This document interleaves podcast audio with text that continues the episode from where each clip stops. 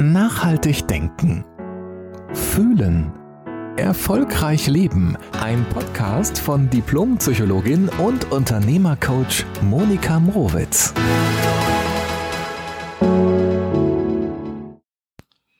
Hallo und herzlich willkommen zu einer neuen Podcast-Folge, in der es um ganz viele Konflikte gehen wird. Und ich hoffe, dass du dich trotz des Themas ganz entspannt zurücklehnst, weil es wirklich um das Geheimnis wahrer Konfliktlösung geht. Und dieses Thema ist in mir so entstanden, natürlich aus eigenen Themen, aus der eigenen Erfahrung und natürlich der unendlichen vielen Coachings, die ich mit meinen tollen Klienten erleben darf. Und ich finde dieses Thema Konfliktlösung so krass wichtig, weil es irgendwie, ja, das ist einfach so eine Qualität, wenn, wenn du sie entdeckst und dann auch umsetzen kannst in deinem Leben. Das wirkt sich so krass auf deine Lebensqualität aus, so wollte ich sagen. Also deshalb lohnt es sich zu gucken, woran, woran scheitern wir bei Konflikten oder was sind unsere Stolpersteine, wenn wir Konflikte versuchen zu lösen, wenn wir welche haben mit anderen. Und das ist ganz egal, ob es im Privaten ist oder im Business, ob es unter zwei Mitarbeitern ist und du versuchst es als Chef, als Chefin irgendwie zu lösen, zu moderieren oder ob es in deiner Partnerschaft ist oder in Freundschaften, in was auch immer. Es dreht sich so vieles im Leben um Konflikte und ich glaube grundsätzlich, dass es so wichtig ist, Konflikte nicht abzuwerten, also nicht danach zu leben, bloß keine Konflikte zu haben, weil du ihn ja sozusagen dann aus dem Weg gehst oder sie versuchst zu umschiffen. Und ich glaube, es kommt dann irgendwann sowieso auf den Tisch, um was es wirklich geht, sondern es geht darum, einen guten Umgang damit zu lernen. Einen Umgang, der dich frei macht von permanent schlechten Gefühlen oder vor dem totalen Ausrasten. Wirklich eine, eine Idee davon zu bekommen, wie ich den Weg, wenn Konflikte entstehen, wie ich den neu gehen kann. Und ich habe mir erstmal so ein paar Stolpersteine aufgeschrieben, woran wir oftmals scheitern, wenn es darum geht, Konflikte gut zu lösen. Und das Wichtigste und Elementarste ist, dass wir uns von dem anderen nicht verstanden fühlen, nicht verstanden und nicht gesehen fühlen. Interessanterweise hat das natürlich die andere Seite genauso. Also dieses sich unverstanden fühlen, das ist sozusagen der Kern und der größte Stolperstein, warum wir ja zu keiner guten Lösung finden.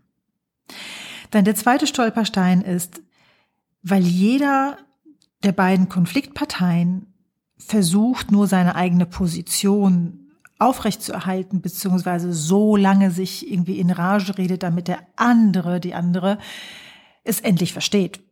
Und dann, wenn das halt beide machen, dann endet es irgendwann in so einem Doppelmonolog, wo jeder quasi den anderen nur noch ausreden lässt, damit er wieder ansetzen kann und seine Geschichte fortführen kann. Und wenn wir so in der Sackgasse der Doppelmonologe landen, dann kommen wir definitiv zu keiner guten Lösung.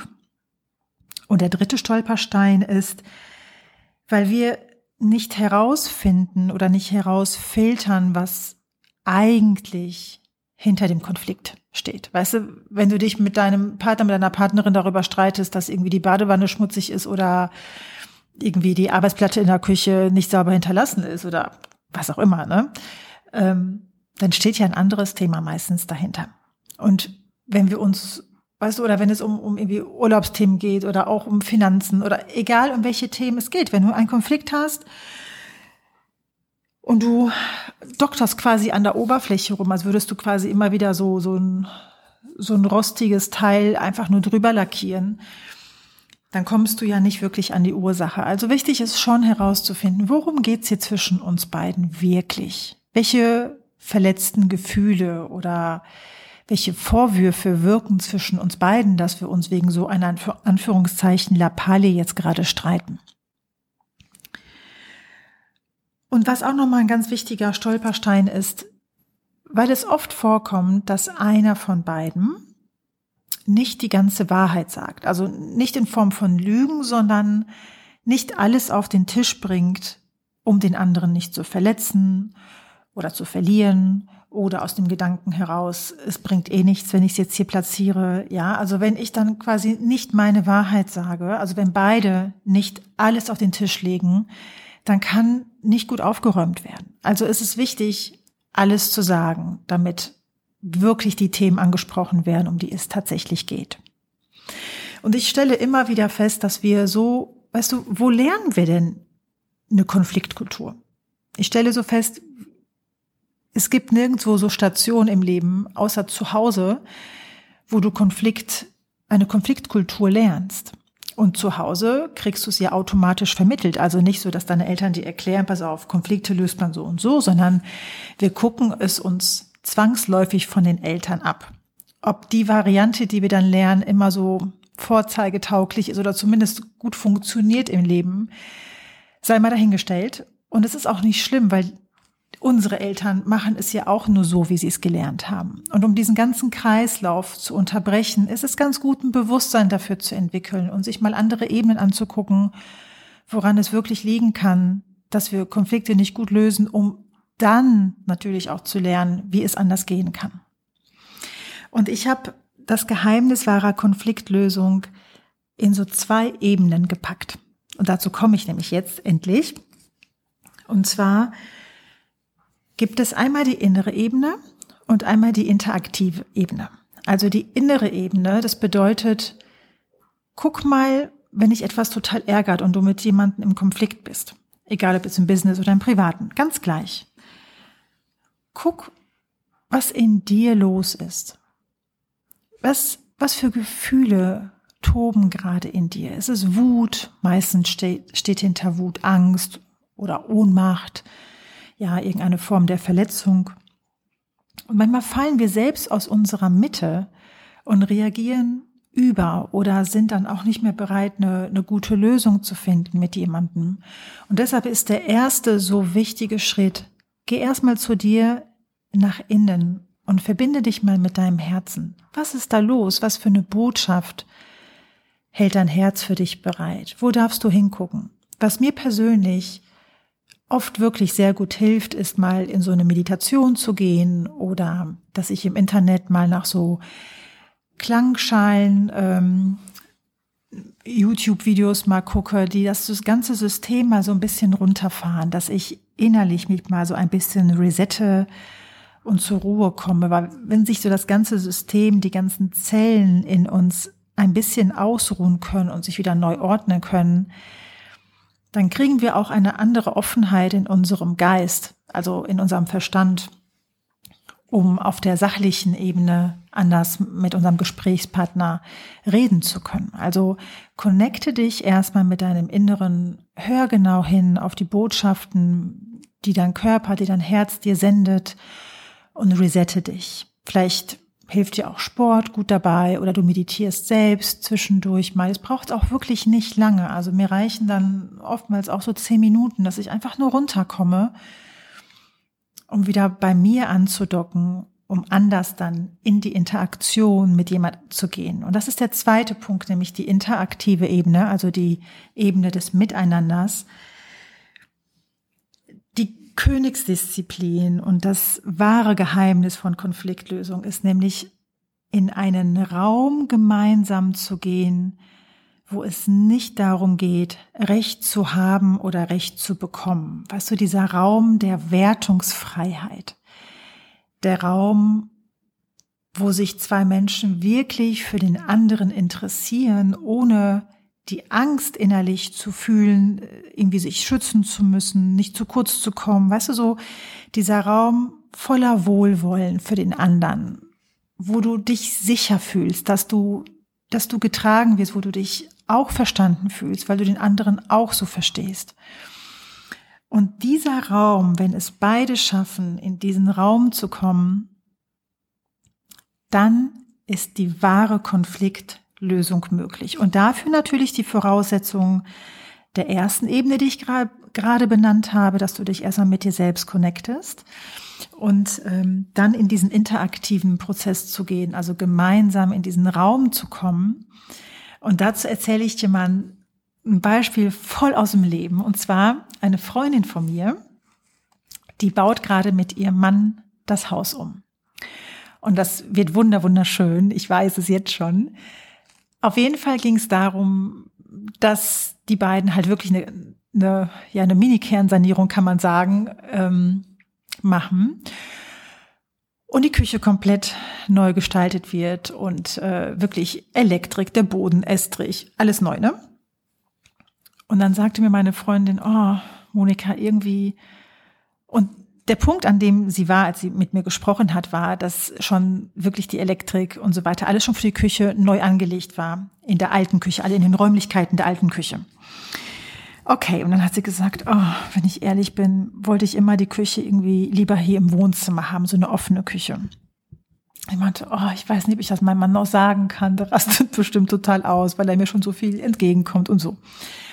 Und da habe ich gesagt, du, ich glaube, es ist nicht die Lösung, wenn du es nicht sagst, denn dann wird es ja immer in dir wirken. Und worauf es dann ja hinausläuft, der Mann freut sich natürlich auch, das gemeinsame Neue zu erschaffen. Und wenn er dann die Frau, also ich bleibe jetzt mal in diesem konkreten Beispiel und erzähle jetzt nicht immer dem Mann und die Frau oder oder oder, sondern jetzt in diesem konkreten Fall war es dann so, dass ich so sicher bin, dass der Mann das so voller Liebe macht für die Frau.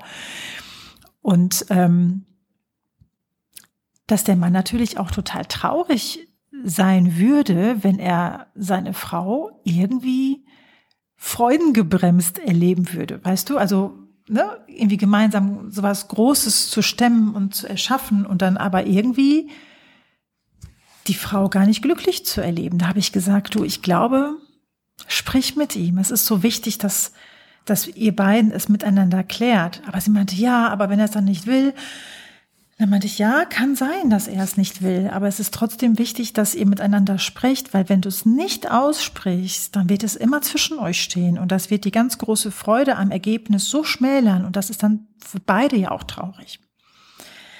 So, und jetzt mache ich meine Klammer auf und dann denkst du dir vielleicht, ja gut, aber wie soll denn die Lösung jetzt aussehen? Denn ich meine, entweder die Küche bleibt da, wo sie ist und das will die Frau ja eigentlich nicht, oder die ziehen halt nochmal komplett ins Wohnzimmer mit der Küche so, dann, dann kommt es ja ganz schnell auf diesen Punkt oder läuft es auf diesen Punkt hinaus, dass einer von beiden gewinnt und der andere dann natürlich dementsprechend verliert.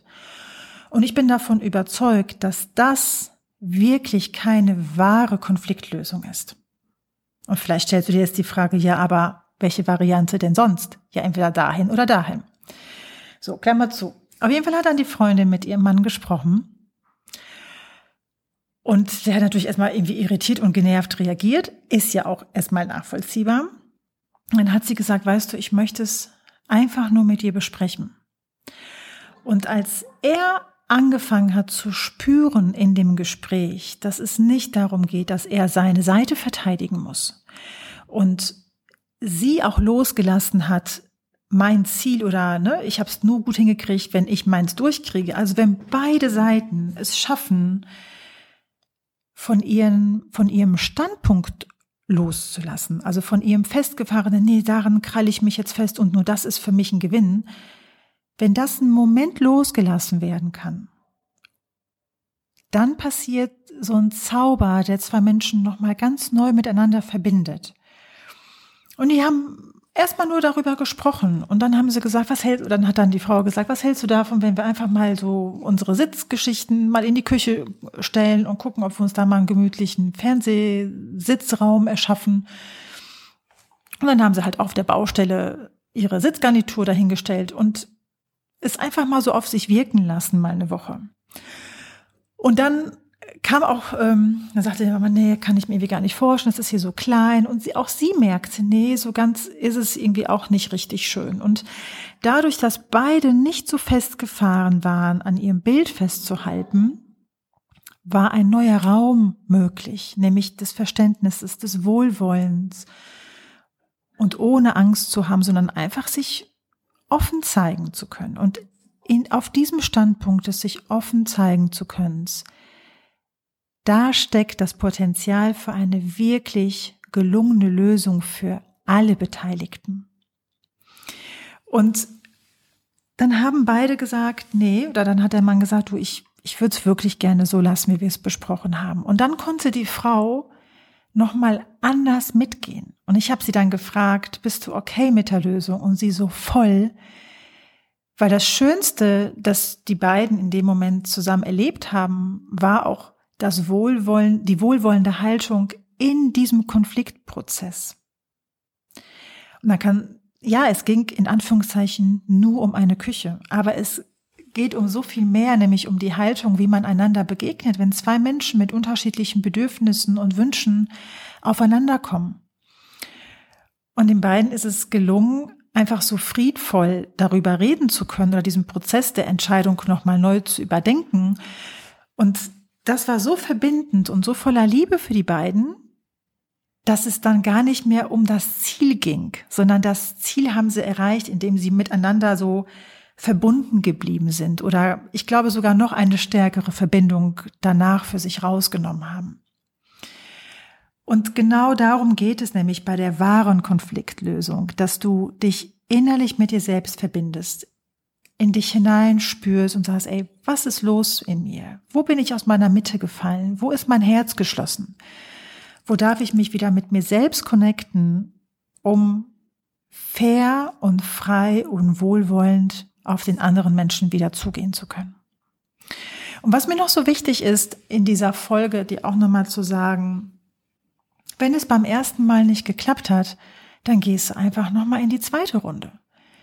Wir sind alle Menschen und vielleicht sind wir an dem Samstag, wenn der Streit war, einfach aus unserer Mitte gefallen und wir besinnen uns wieder und kommen wieder in unsere eigene Kraft.